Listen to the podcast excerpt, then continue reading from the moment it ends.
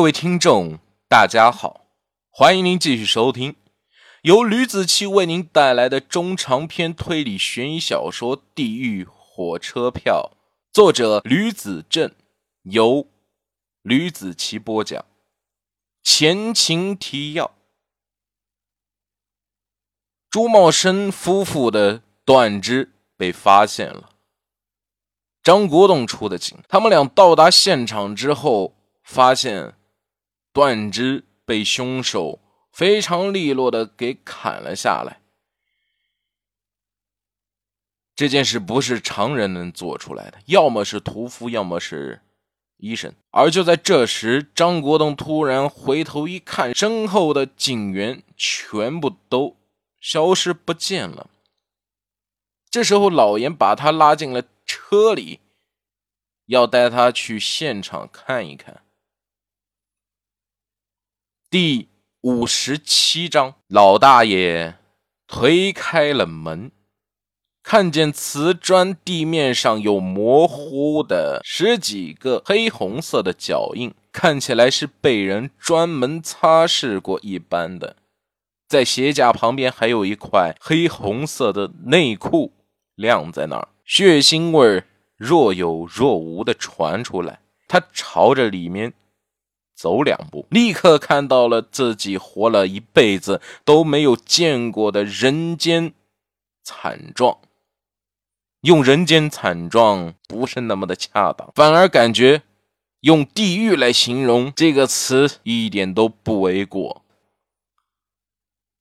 两个人头被稳稳当当的摆在了电视桌上。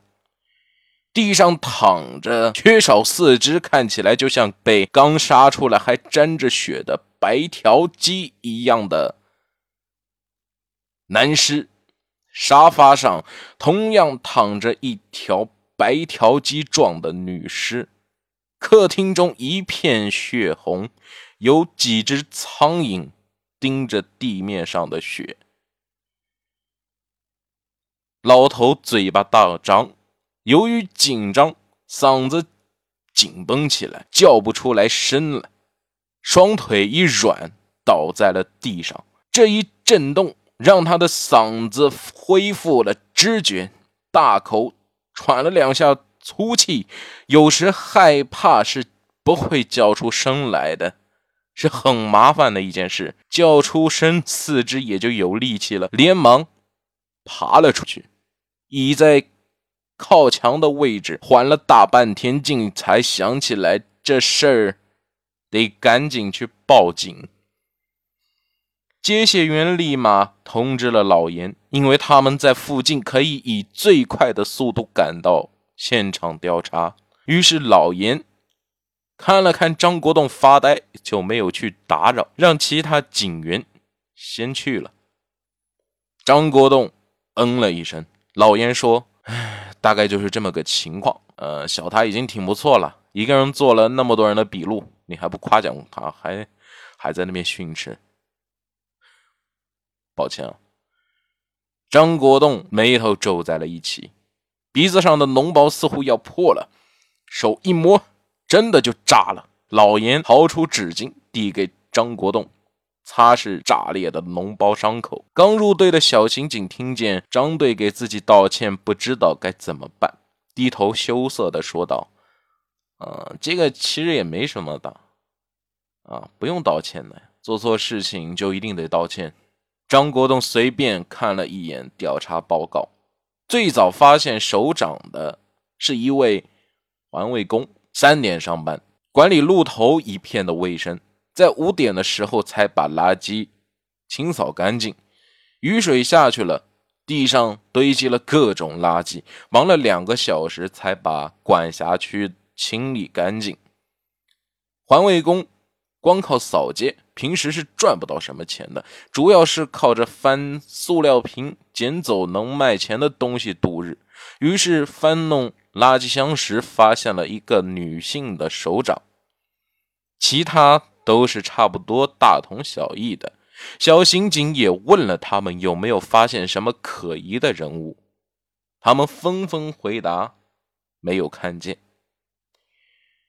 那张火车票。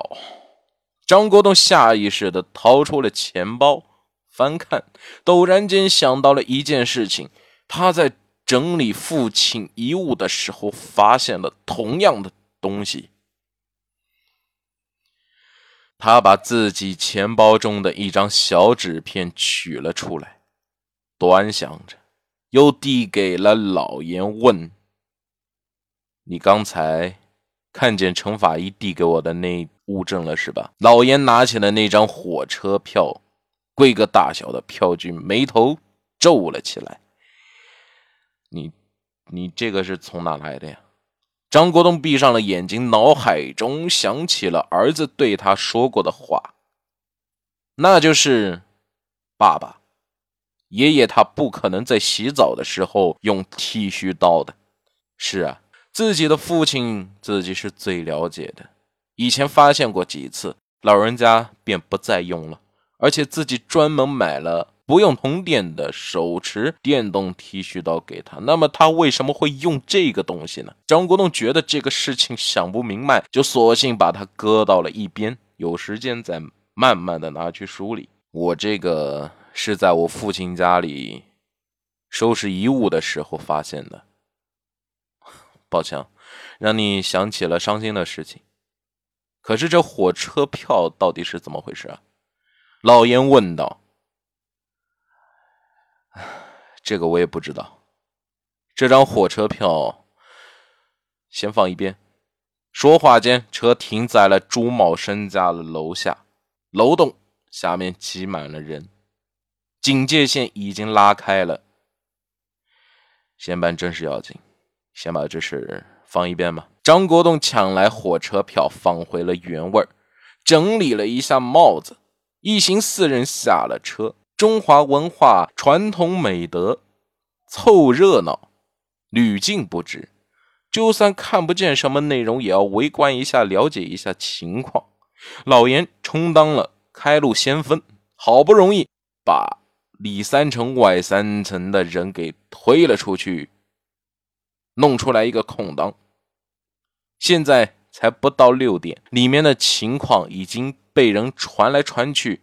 传得神乎其神，内容居然把发现断掌的事情揉在了一起，哎，竟然还被他们猜对了。楼上啊，一户人被人给杀了，死的可惨了，尸体手脚都被砍断扔垃圾桶里了。一个老头对着身边的老太太说：“真的假的？这么邪乎啊？”哎，是真的，凶手把尸体身上的肉啊，一片一片的给切下来炸着吃啊！老头子又说：“真假的？”老太太她不相信。哎呀，我听别人说的。老头振振有词：“是吗？”哎呀，老伴啊，哎，我们就，哎，不就住在后面吗？昨天夜里，你不是睡不着，问外面为什么有烧肉的香味吗？老头继续说道：“哦，对对对，是有这个情况。”老太觉得自己老伴说的这个事情非常的靠谱，就是因为这个老头，官方还没有给准确的消息，案子在这个坊间就已经传开了，内容特别的邪性。说是有个食人的凶手在南京开始作案，杀了朱茂生夫妇，吃肉喝血，无恶不作，还会有继续作案的可能性。张国栋站在旁边，有鼻子有眼的听着，特别想笑，但是忍住了，被老严叫了进去。开心点老严用肘部戳了一下张国栋。开心个屁呀！我都快烦死了。案子现在越来越棘手了，旧案未除去，新案子又出来。看样子又他妈是个无头案。张国栋爆粗口了，这次他真的是急了。那个，你现在也别上火。老严安慰道：“上火？你看我鼻头上面的脓包都破了，还能不上火吗？”张国栋暗骂道：“我告诉你，都怪你昨天带我去喝酒。我现在胃都不舒服，你还笑？这还这还能怪我吗？是你拿拿起酒就一杯一杯喝，现在居然还怪起我来了。哎，老严没识这茬。我觉得你吧，哎。”旧案子要是有突破了，你忘了前几天说的这话了吗？大雨夜正是杀人的时候啊！哎，但愿吧。张国栋被请进了案发现场，程法医他老早就到了，现场被十多个警察占领了，他们都穿着塑料一次性鞋套。张国栋猛然退了出来，盯着墙上的掌纹看了又看，吩咐老严把程法医叫过来。你有什么事快点说，里面忙死了。程法医没有好气地说：“你看看墙上的手掌、脚掌，把在垃圾桶里找到的手脚掌拿来比比看。”张国栋说：“嗯，我这就去拿过来。”程法医说着，便跑下了楼。两分钟后，端上来了一个储物箱子，取出了一个女人的左手，找到了个左手比较纤细的掌纹。这么一对比，张国栋和程法医眼前一亮，对上了。